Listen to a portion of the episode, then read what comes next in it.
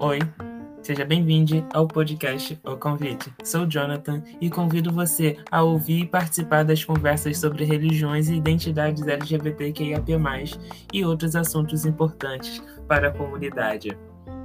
Regule o volume e aprecie.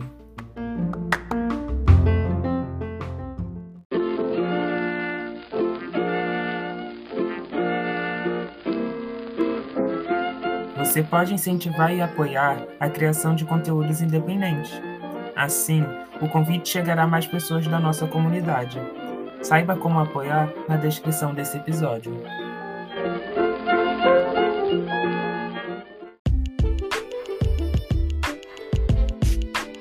O episódio já vai começar.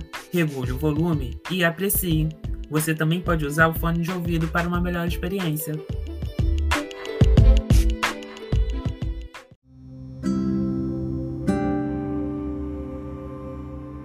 Sejam bem-vindos, sejam bem-vindos a mais um convite extra. Hoje vamos falar sobre piroteologia e o convidado especial hoje é o Paulo Outeiro. Paulo Outeiro é filósofo e mestrando em ciências da religião. É, antes de jogar a palavra para você, Paulo, é, eu conheci o Paulo é, através do coletivo dele e ao longo dos anos eu fui acompanhando o conteúdo deles e hoje eu estou aqui com o Paulo para ele apresentar um pouquinho desse conteúdo dele para vocês. E da mesma forma que esse conteúdo me contemplou, vai estar contemplando vocês hoje. É, Paulo, é, conta pra gente como que é o seu estudo sobre a ciência das religiões, sobre um pouco sobre o seu mestrado. Certo. É, vou primeiro agradecer você, Jonathan. Obrigado por me convidar aqui. Você é muito querido. É, e a, agradeço você apoiar também o, o, trabalho e tal, essa, esse empenho todo. Bom, você falou para eu começar, começar a falar de, desse estudo, né? É, eu estou fazendo um mestrado em ciência da religião depois de terminar a graduação em filosofia. E o autor que eu estou fazendo sobre, sobre o que eu estou fazendo é sobre o tema religião sem religião. O filósofo que eu estudo chama John Caputo.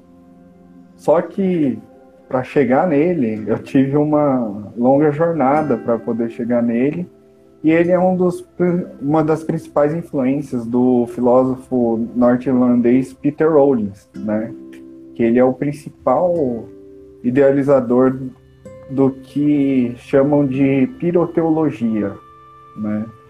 Que é quase a mesma coisa que teologia radical, né? Hoje em dia existem vários teólogos que são denominados de teólogos radicais né? Então, tem várias vertentes disso, mas tem uma base em comum.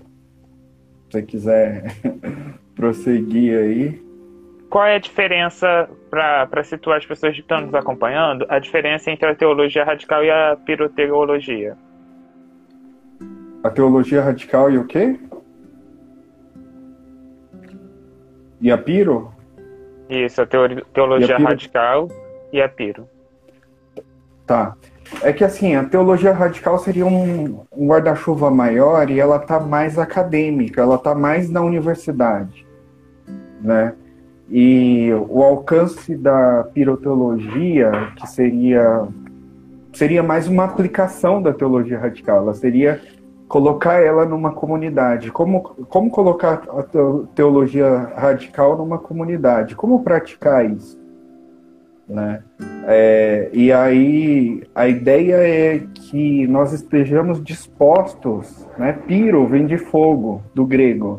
Então nós, a ideia é que estarmos dispostos a queimar, a botar fogo naquilo que a gente aprendeu na nossa comunidade, que a gente aprendeu com a nossa criação, que a gente aprendeu na nossa escola, na nossa igreja, é, botar à prova essas coisas, né? É, é, encorajar a fazer isso e criar espaços em que isso seja feito, né? Essa, essa é a ideia. Né? É, antes da gente prosseguir, é, vocês também hum. podem acompanhar o Paulo, além das mídias dele sociais, que vão estar na descrição desse vídeo, vocês também podem estar acompanhando o Paulo pelo podcast dele. Só você colocar lá Paulo Outeiro nas plataformas de podcast e você vai ter um pouco mais sobre piroteologia, que tem lá também um conteúdo sobre. É, o Paulo, você falou pra gente as diferenças é, básicas sobre a teologia radical e a piroteologia, né? É, e como isso seria hoje, assim, a visão de piroteologia hoje?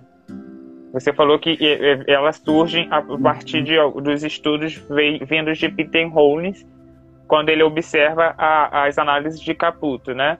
E ele vem. Isso. Uhum, também. Ah, desculpa interromper. É, também do Caputo, né? O Caputo é uma das, das influências dele. E eu acho que um grande marco para teologia radical, no geral, né, num, uma coisa mais teórica, seria a experiência existencial da morte de Deus. Né?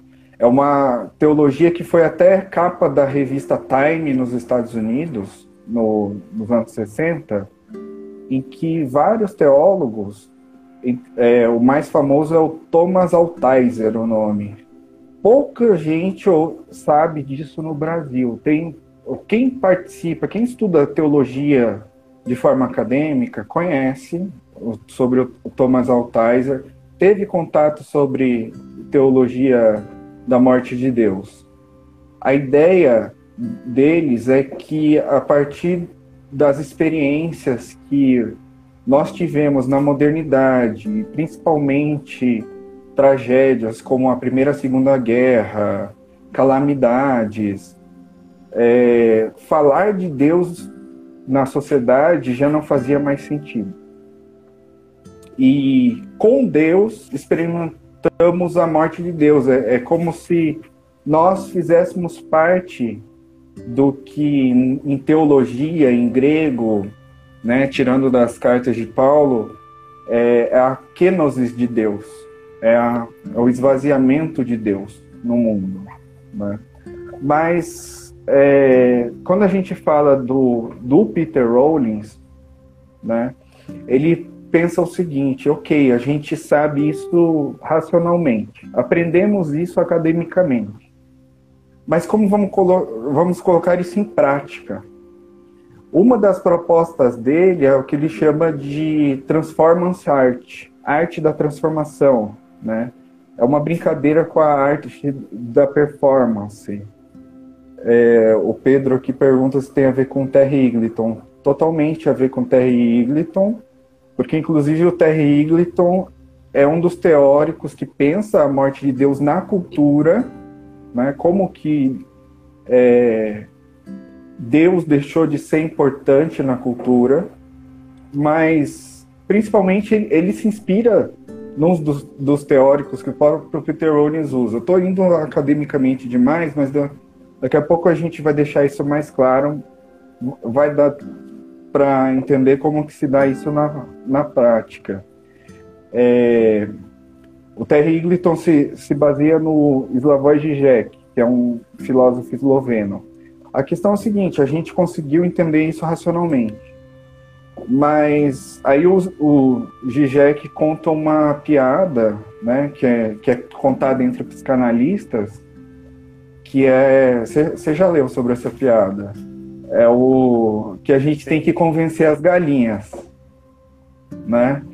É, o, o paciente vai lá no, no terapeuta dele por semanas, anos, e o terapeuta dele convence ele que ele fala não agora eu, eu tô me dando alta porque eu sei que eu não sou um um grão de milho.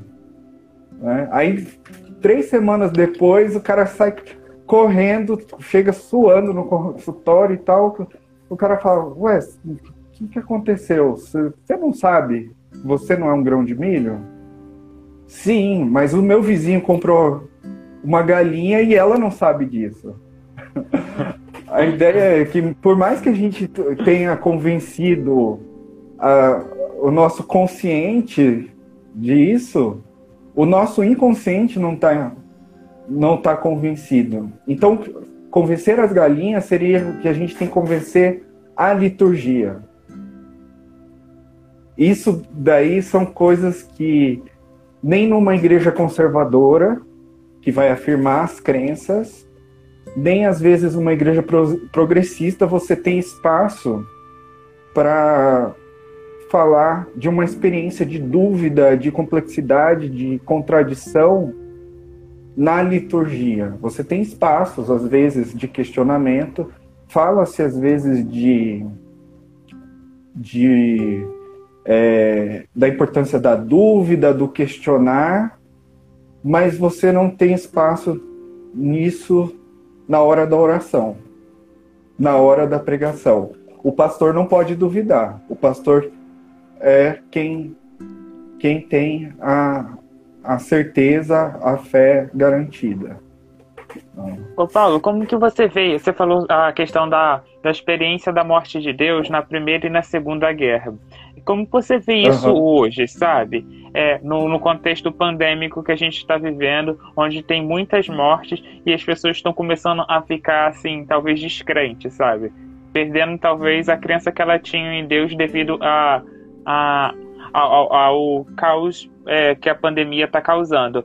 Porque muitas das vezes a gente é, é ensinado dentro da igreja, é ensinado num contexto religioso de que Deus vai ter a resposta ali. É tudo está sob o controle de Deus, então Deus tem a permissão. Ele permite que algo aconteça ou não. E você acha que hoje está voltando essa, esse conceito de que as pessoas estão achando que a morte de Deus pode ser real? Boa pergunta, Jonathan. Tinha que conversar com bastante gente para realmente saber disso, né? Mas é interessante como essa experiência da, da pandemia traz a humanidade para. Eu vejo muita gente falando de solidão, né, de, de descrença também, de a, abandonando velhos deuses que eles acreditavam, né, e e você vê que você só pode é, duvidar se você uma vez acreditou, né? Então você acaba duvidando, a gente acaba duvidando de uma imagem que a gente fez de Deus, né? É, nós, por mais que nós não construímos ídolos, de barro de Deus, a gente pode construir é, mentalmente um ídolo, uma imagem.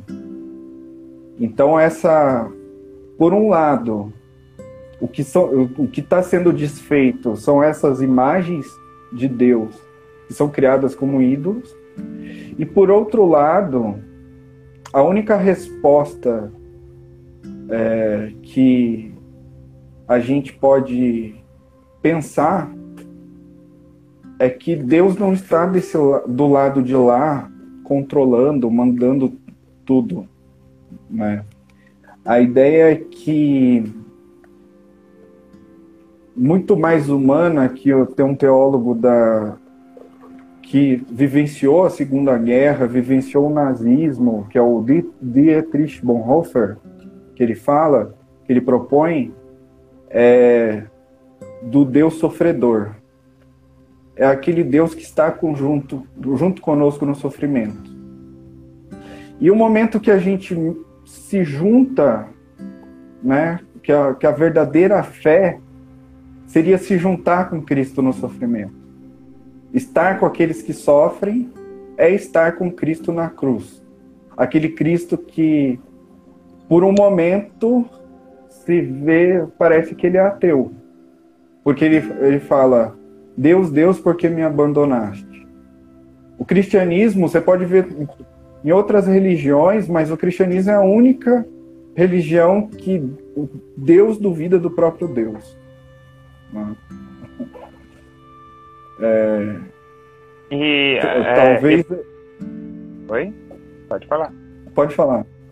Não, e, e assim, e esse questionamento acontece é, na Sexta-feira Santa, né? Acontece lá no, no momento.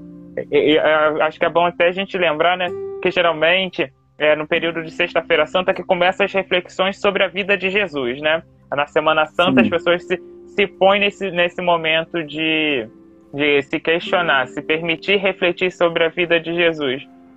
E você até, a, a partir dos seus estudos, né, tem um, um curso, né, um coletivo que você oferecia, que falava, tinha uhum. exatamente essa proposta de fazer essa reflexão durante a quaresma.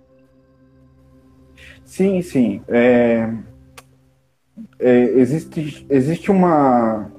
É, como é que eu posso dizer? Existe uma ênfase muito grande no cristianismo de, da, no dia da ressurreição, no domingo de Páscoa, né? Em que tudo dará certo, Deus está no controle. Mas se nós olharmos, se a gente olha a narrativa bíblica ali no, nos evangelhos, você percebe que a partir do momento em que Jesus é preso, ou até um pouquinho antes, nem os discípulos nem ele estão certos do que vai acontecer. Isso é pouquíssimo abordado. Né? E a, a teologia radical ou, ou a piroteologia ela tem como é, objetivo que a gente pare para pensar e se colocar nesse lugar, né? Do em que Jesus, por exemplo, ele é abandonado pelos amigos, abandonado pelo, pelos seus seguidores, ele está totalmente sozinho, é, ele está a sua identidade política, religiosa, social está totalmente humilhada. Você isso está muito claro na narrativa bíblica. Só que a gente gosta de pular para o domingo de ressurreição. Na Igreja Católica, eu já participei, existe um, o serviço de trevas, que ele chama, é uma missa que, é, que fala desse momento. É muito interessante, é muito interessante depois ver sobre isso, pesquisar sobre isso. É um momento de muita angústia, né? Só que dura um dia, né? A, a missa ali dura umas três horas e no domingo a gente já está celebrando. Né?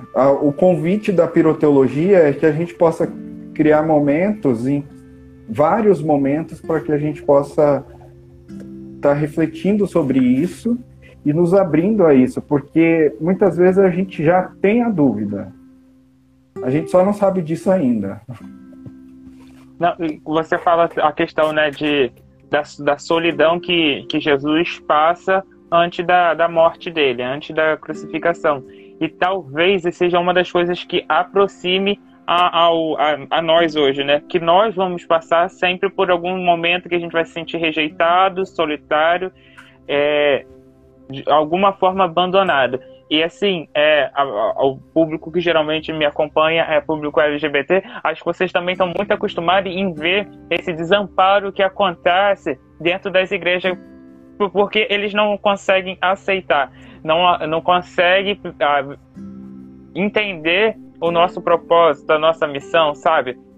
É, ao, quando a gente para para olhar que Jesus lá, naquele tempo, ele foi rejeitado também pelos religiosos, é, é, eu consigo ver, sabe, é, semelhanças, sabe?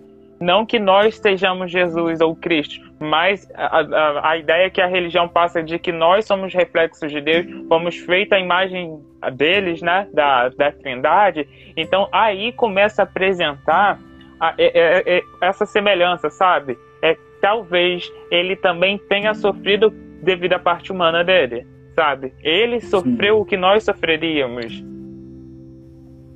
Sim, sim. É, é o, o momento que a gente se une com Cristo na cruz, sabe? Existencialmente estamos unidos com Ele na cruz. Talvez esse seja o ponto principal da, da fé. E não você afirmar uma certeza, você afirmar esperança o tempo todo, o que alguns filósofos chamam até de, é, de positividade tóxica, né? Mas, é, essa, essa é a ideia do... Esse é o convite da piroteologia, né? de, de que nós possamos admitir que nós temos dúvidas, admitir que a gente tem lutas, sofrimentos e que a gente possa expressar isso liturgicamente.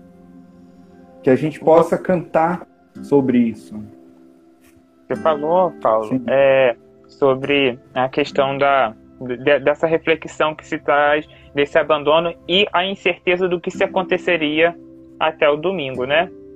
E, e entre esse intervalo entre a crucificação, né, e a ressurreição tem um que no, no, na, na, no cristianismo, né, e especificamente no catolicismo, é conhecido como sábado de aleluia. E, a, na, e na teologia, né, sobre a morte de Deus, né, é apresentado uma, uma referência, né, sobre o que aconteceu nesse sábado e como que é refletido uhum. hoje. Isso. É, tem uma das práticas que a piroteologia propõe, que é o seguinte: é, a quaresma, a gente está no período da quaresma, né? Então, é, a quaresma eu achava que era só praticada por católicos. Depois eu fui descobrir que ela não é só praticada por católicos. Ela é praticada por metodistas, luteranos, anglicanos também. E tem outras religiões também que, a, que adotam. É, não só religiões outras denominações também. A ideia da quaresma é que você passe os 40 dias que Jesus se preparou para o ministério, né, os 40 dias entre o, o carnaval e, a, e o domingo de ressurreição, em reflexão, né, em introspecção e jejum, oração e obras de, de caridade, né? Que seria.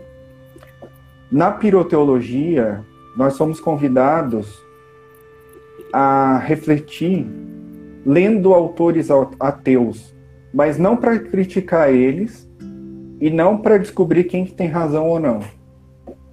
Mas todo dia ter uma reflexão sobre qual a crítica que eles têm a nós qual, qual a crítica eles, eles fazem à religião, à nossa prática religiosa, e deixar a gente ser criticado por eles. Né? É, um, é um momento de, de introspecção chamado ateísmo pela quaresma.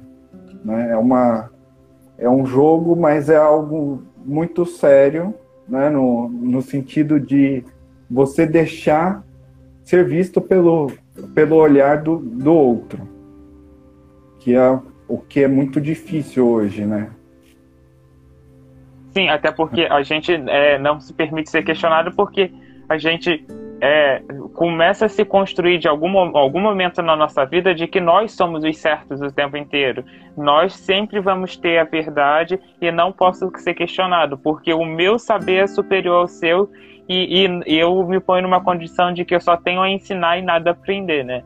E assim, é, isso acho que é muito reforçado nos ambientes religiosos, né? É, todas as religiões tendem a se achar verdadeira ou detentora de toda a verdade, né? E todo mundo que não está dentro da, da que se enquadre dentro daqueles parâmetros que eles estipularam, eles são perdidos. E muitas das vezes eles não permitem, né? exatamente criticados por outras pessoas. Não se permite que outras pessoas venham fazer questionamentos. E esquece dentro disso tudo que eles são muito mais semelhantes do que eles imaginar. Sim. É, é interessante que quando uma criança acredita que tem algum monstro, algum bicho dentro do armário dela, né? Ela projeta, o que ela faz é o quê? Projetar tudo o, os monstros que ela tem internamente para fora, né? E parece que a gente acaba levando isso para a vida adulta. Então as contradições que a gente tem na gente, os defeitos ou é, incoerências que a gente tem na gente, a gente projeta no outro. Então a gente, é, a gente costuma formar grupos. É, quando a gente vai formar um, um grupo, a gente forma um grupo sempre excluindo alguém. Isso na filosofia chama do mecanismo de bode expiatório.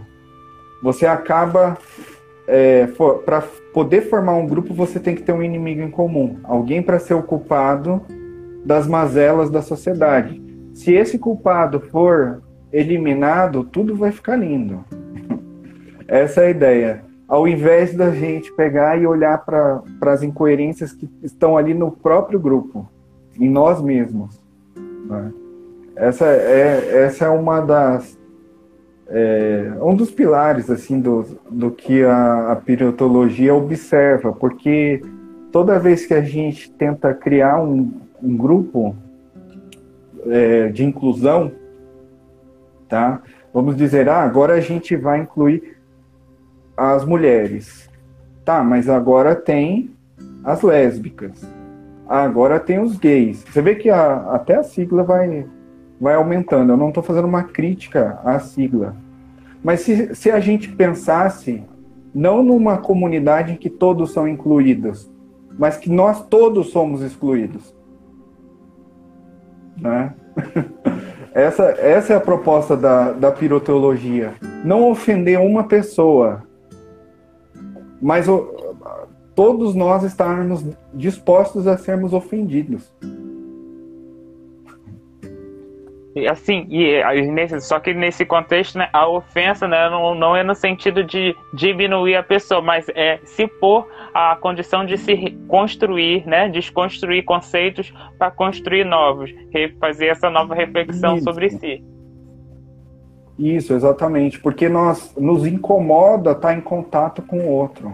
Aquilo que é diferente, nós nós tendemos a fazer o quê? Quando a gente forma, forma grupos, né? É, ou a gente tenta incluir essa pessoa e empurrar para ela tudo que a gente acredita. Se ela não, não quiser, a gente exclui ela, tá? São, são duas. Uma terceira opção, ou a, ou a gente se tolera. Você acredita para lá, eu acredito para cá, e a gente não conversa sobre isso, a gente conversa só sobre os assuntos em comum. Ah, ah, isso a gente acredita em comum, então a gente vai acreditar. Mas uma escuta verdadeira é a escuta que a gente escuta aquilo que a gente discorda, aquilo que toca naquela, nas nossas incoerências, nas, nas nossas contradições, nas nossas próprias contradições. Aí sim eu estou ouvindo para ser transformado né? Aí se dá a prática, né? Porque a gente estava ah, no, nos conceitos teóricos, né? E agora a gente começa a entrar Isso. na prática da piroteologia, né? Isso, exatamente. É, você lembra, você participou de alguns. Eu, eu, vou até fazer um parênteses aqui, que eu, que eu estou fazendo um parênteses, né? É, me aprofundando um pouquinho em teoria e tal, para fazer algo melhor mais para frente. Então, é, na prática da piroteologia, né, na ideia lá do, do Peter Rollins, além do ateísmo pela quaresma, tem mais três práticas. É, uma delas é o, a, a, última ceia. A última ceia, a gente reu, se reúne, assim como os discípulos se reuniram em volta de Jesus, e a gente convida alguém que tem uma crença muito diferente da nossa para a gente ouvir. Ou a gente pode fazer o projeto de evangelismo, que é ir até uma comunidade ou um coletivo político que tenha pensamentos diferentes dos nossos. Então a gente vai em um grupo lá para ser evangelizado por eles. Não para evangelizar, mas para permitir que nós sejamos transformados. Né? Assim, é, é, essas práticas, elas visam o quê? Visam que, que a gente possa conversar sobre temas, muitas vezes delicados, não mais como inimigos, mas que a gente possa deixar aquele ambiente e conversar com pessoas diferentes de forma amigável. Que a gente possa realmente ter um contato com o outro. Porque é, quando você realmente tem um contato com outra pessoa, você não sabe, você não percebe se ela está usando um óculos diferente, se ela está com uma roupa diferente, um tênis colorido, quando você, você não percebe, você não sabe nem a cor dos olhos dela, quando você realmente. E isso é uma frase de um filósofo, o Emmanuel Levinas. Quando você está numa conversa de verdade com uma pessoa, você não enxerga nem os olhos dela. Porque você está em contato, num contato genuíno com a pessoa. É, e, a, e a ideia é criar o que o, o Peter Olin chamou de espaços de suspensão, em que a gente, por um momento, deixa as nossas identidades que nos definem no cotidiano do lado de fora, para que a gente possa encontrar realmente o outro. E assim a gente percebe, é, pelo olhar do outro, às vezes a, a poluição que a gente está gerando na vida dessas pessoas. Porque você vê uma fábrica, né, é como se nós fôssemos essas é, fábricas que poluem os rios e tal. E nós estamos poluindo a todo momento, mas a gente só vai perceber isso quando o outro falar. E às vezes isso dói, isso, é isso, isso é angustiante. Porque você não quer estar tá errado. Você quer. A gente, como a criança lá, é o outro que é o monstro eu não sou o monstro. É, você falou num outro momento, né, sobre a, a, as, as, liturgias, né, e essa questão da desconstrução. E eu fico refletindo aqui é sobre o seguinte: é, dentro de sociedades muito tradicionais e aplicando né, né, conceitos de conceitos religiosos, né, acho que é muito difícil para as religiões conseguirem desconstruir algumas práticas. É, por exemplo, no Adventismo, tem é, uma, uma das práticas que muitas das vezes as pessoas nunca se questionam sobre ela.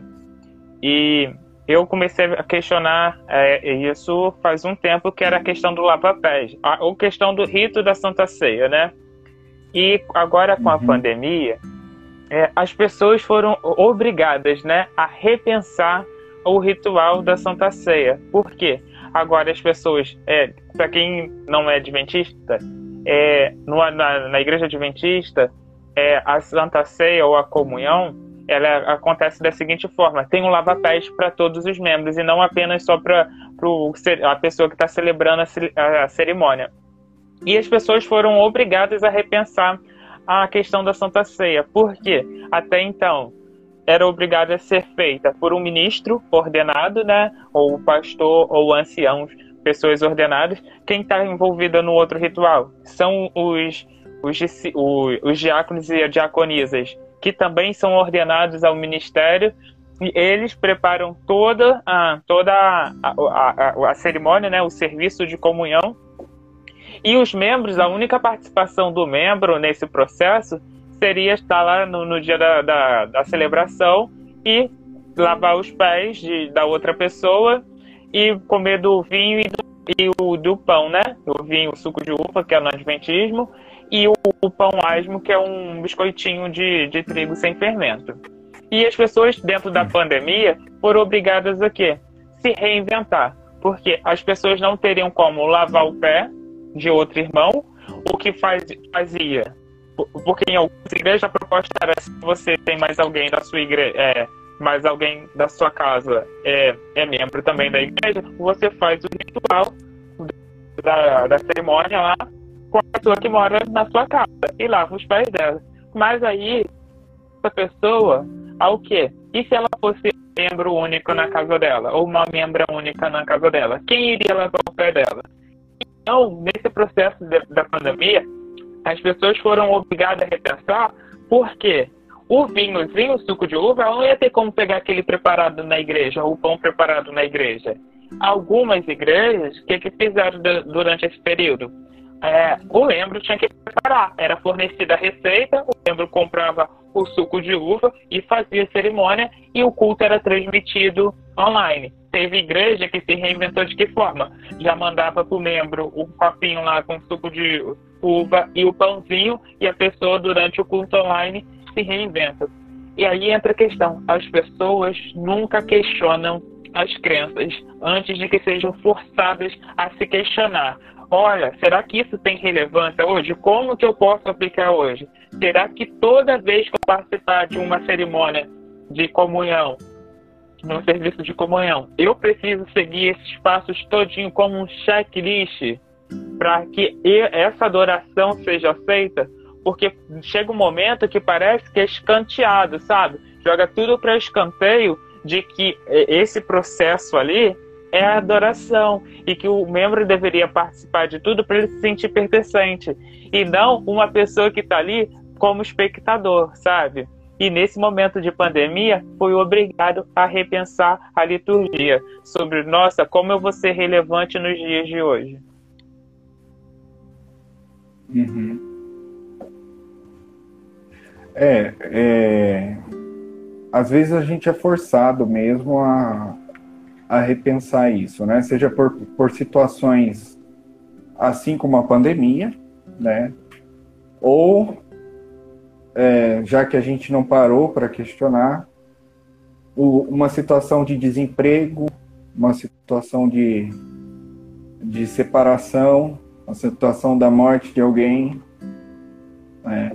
aí que muitas pessoas vão começar a questionar.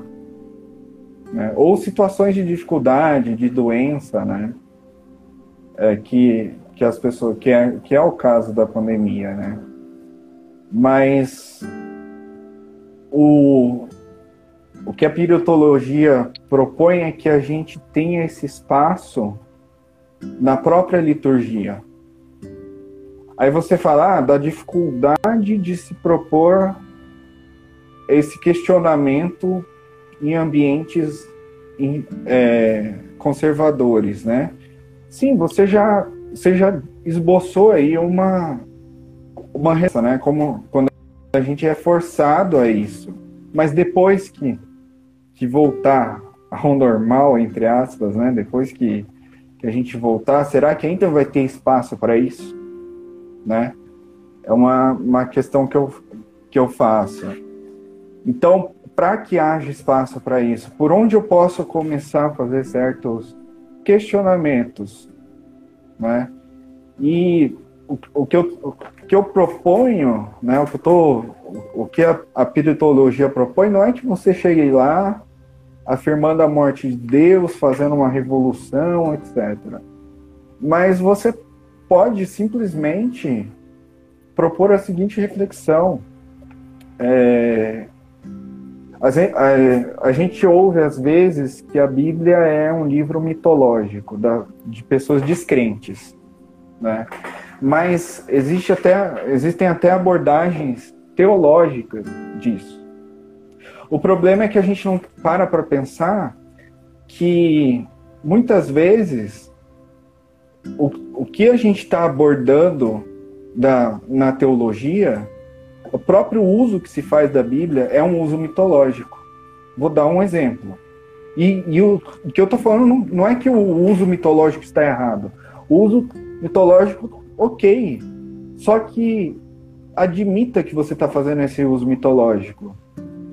Um exemplo, quando você usa uma história lá do Antigo Testamento de libertação para uma e faz uma aplicação pessoal disso. Isso é um uso mitológico. Entende?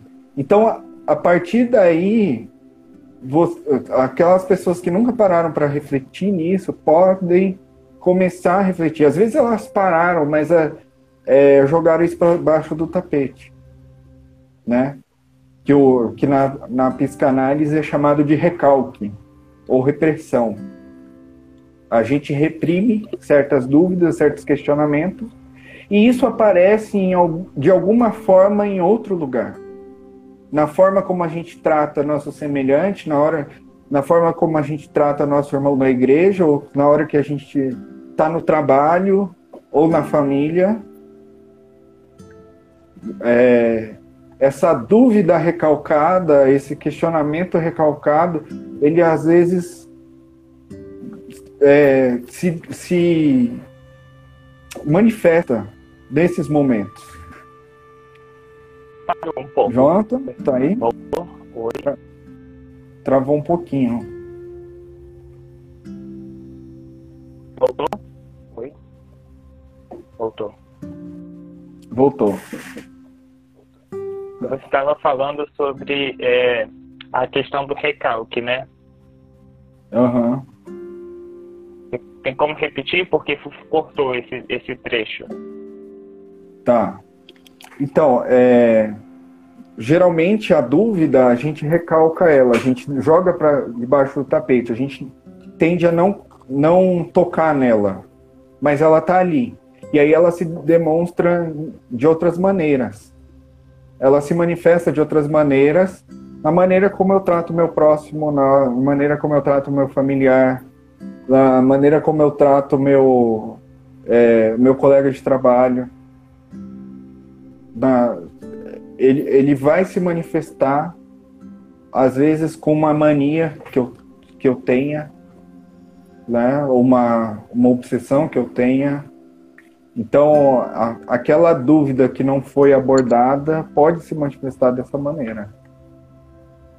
Por exemplo, é uma pessoa que busca muito apologética, que é a defesa, né? Eu acho que um dos maiores autores que o pessoal gosta aí é o William Lane Craig Jr., eu acho que é. William Lane Craig Jr., que defende o cristianismo. É, então a pessoa lota a casa dela daqueles livros, faz vídeos na internet sobre aquilo. Peraí, se ela precisa afirmar tanto a crença dela, será que ela não tem algo de errado ali? Será que não, ela não está duvidando, na verdade? e ela quer esconder aquela dúvida. Então, essa, essa tendência, às vezes, que a gente tem de querer impor as nossas crenças aos outros, será que, no fundo, o que a gente não está. é que a gente está duvidando muito daquilo e aquilo nos angustia? É, uma, é um questionamento da piroteologia. Assim, eu fico pensando. É na questão de, do, do porquê será que as, as religiões não se permitem ser duvidadas, né? E assim, estava é, conversando com um amigo há um pouco, pouco tempo sobre a necessidade das religiões se reinventarem, né? Elas terem, é, é, porque a morte, né? A morte da religião institucional está acontecendo, né?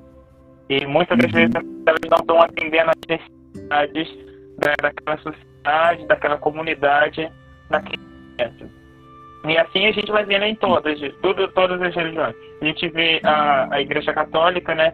Que existe sei lá quantos anos ela tem de existência, e ela está tendo que se tornar, né? Se reinventar progressista, porque ela está perdendo membros. E assim a gente vai vendo isso em todas as religiões. A gente pode pegar é, igrejas tradicionais, por exemplo, que a Assembleia de Deus, que por muitos anos a Assembleia de Deus, homens usariam só calça e é, não poderiam usar bermudas, e hoje eles já usam bermudas, sabe? Porque eles estão começando a entender que elas têm que se atualizar, né? Se atualizar ou se fazer necessária, né?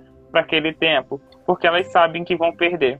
Muitas das vezes, é, e, assim, dentro do Adventismo também tem questões assim de, por exemplo, por muito tempo no Adventismo é, mulheres não poderiam usar calça comprida. É uma questão de que não poderiam usar calça. É, por um, no início mesmo, mulheres não poderiam nem usar calça que fosse acima do joelho. Calça não, saia que fossem acima do joelho. Depois ela. Porque, assim, sem fundamento, essas, teo, essas teorias né, de vestimenta.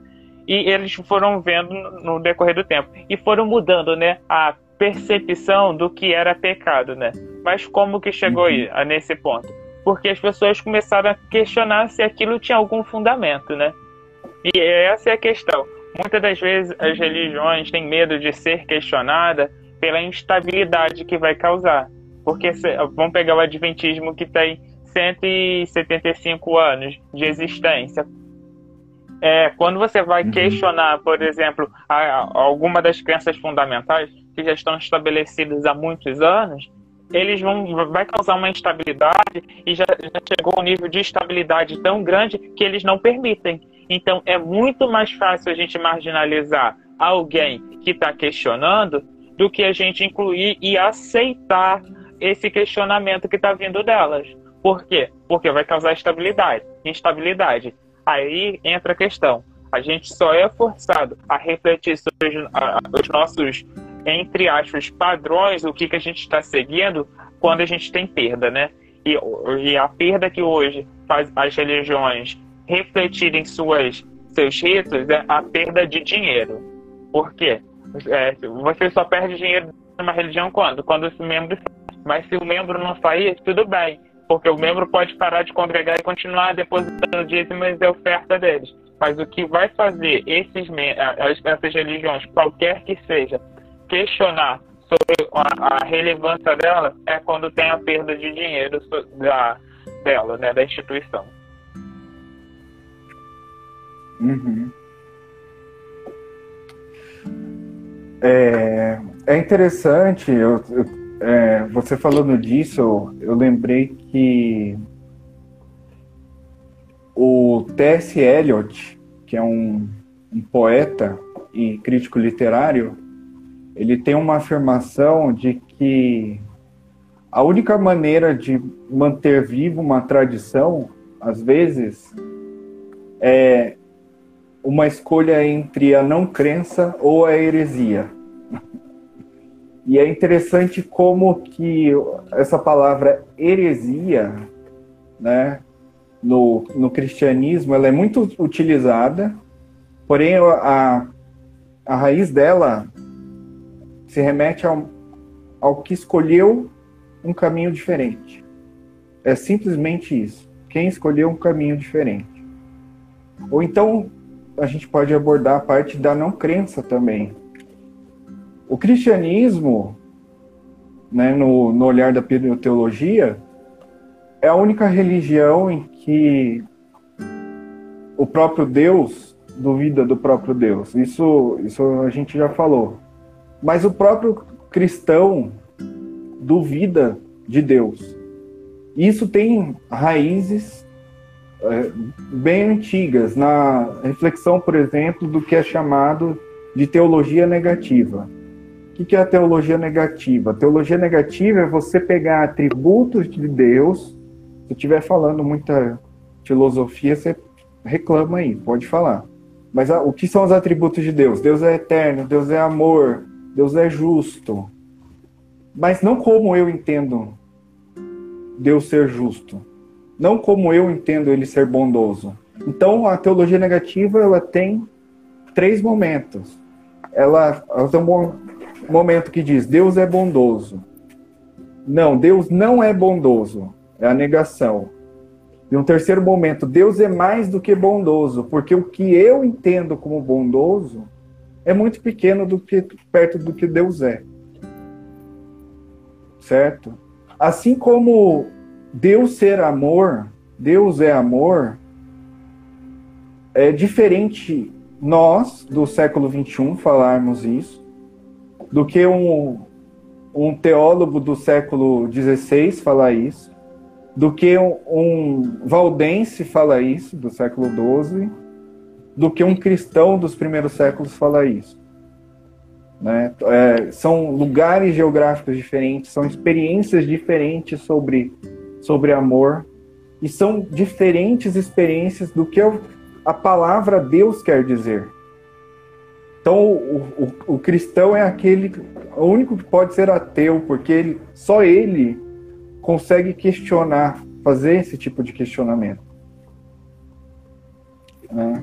Então, é, é, talvez o, acho que essa, essa frase do T.S. Eliot, né, quando a gente escolhe entre a heresia e a não crença, não é num sentido de, de uma rejeição intelectual de, de Deus, da narrativa religiosa, mas uma experiência existencial de perda de crenças antigas. E às vezes, muitas vezes a gente passa por isso, a gente passa por isso sozinho, e a gente não está percebendo, a gente não tem nem a linguagem para para colocar aquilo que a gente está experimentando, né? E às vezes é muito dolorido. A proposta da pedagogia é que a gente possa fazer isso junto, para que talvez ah, as as crenças, talvez a, a dificuldade, né, de de passar por esse processo seja um pouco mais leve, né? A Maura disse que é ateia, então. É.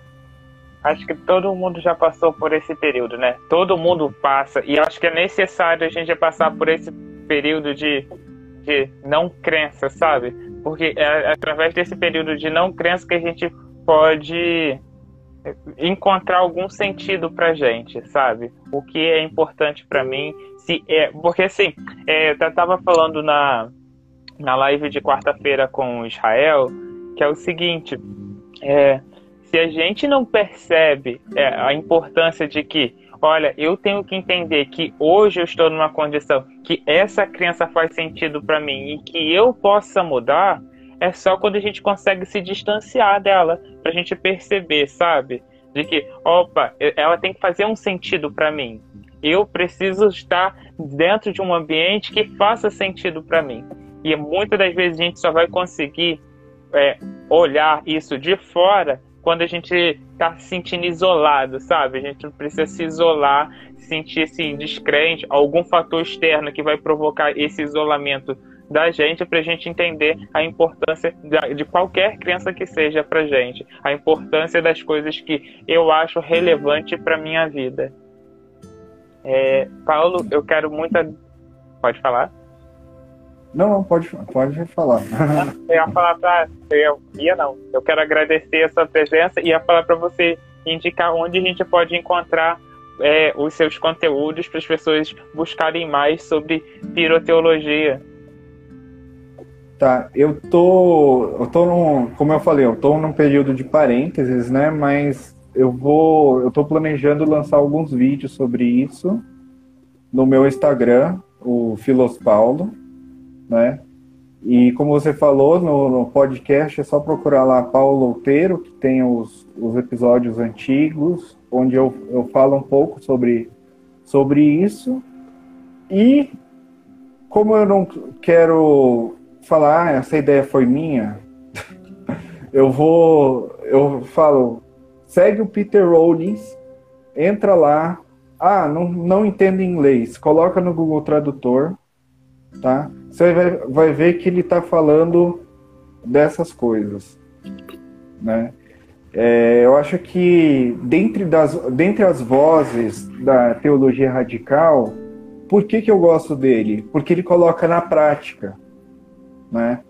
É, diferente dos outros que estão numa discussão acadêmica dentro da universidade e muitas vezes você tendo um contato muito direto com, a, com essa teologia radical da universidade, você pode confundir, né? Mas não estou falando para não ir, não. Pode, legal. Quanto mais teólogos radicais tiver, melhor. Mas o problema é que tem muito teólogo radical na teoria e, pro, e pouco na prática. Né? O, o, o que o que eu estou valorizando mais é cadê o pessoal da prática? Cadê o pessoal colocando isso em prática nas suas comunidades, nas suas conversas, naquele momento relax que tem com os amigos, né? Porque tem um momento relax que você tem com os amigos em que ninguém é julgado, né?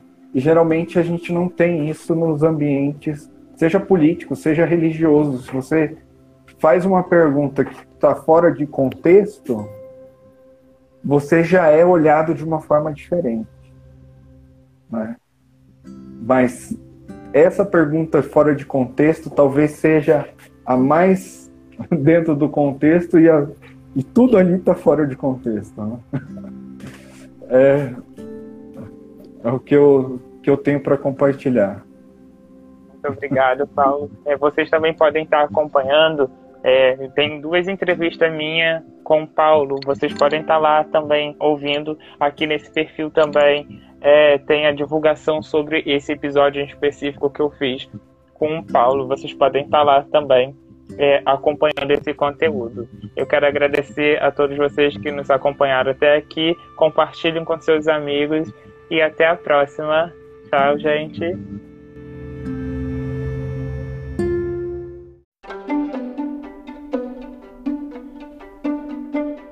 Esse foi mais um episódio do podcast O Convite. Agradecemos por ter nos ouvido até aqui.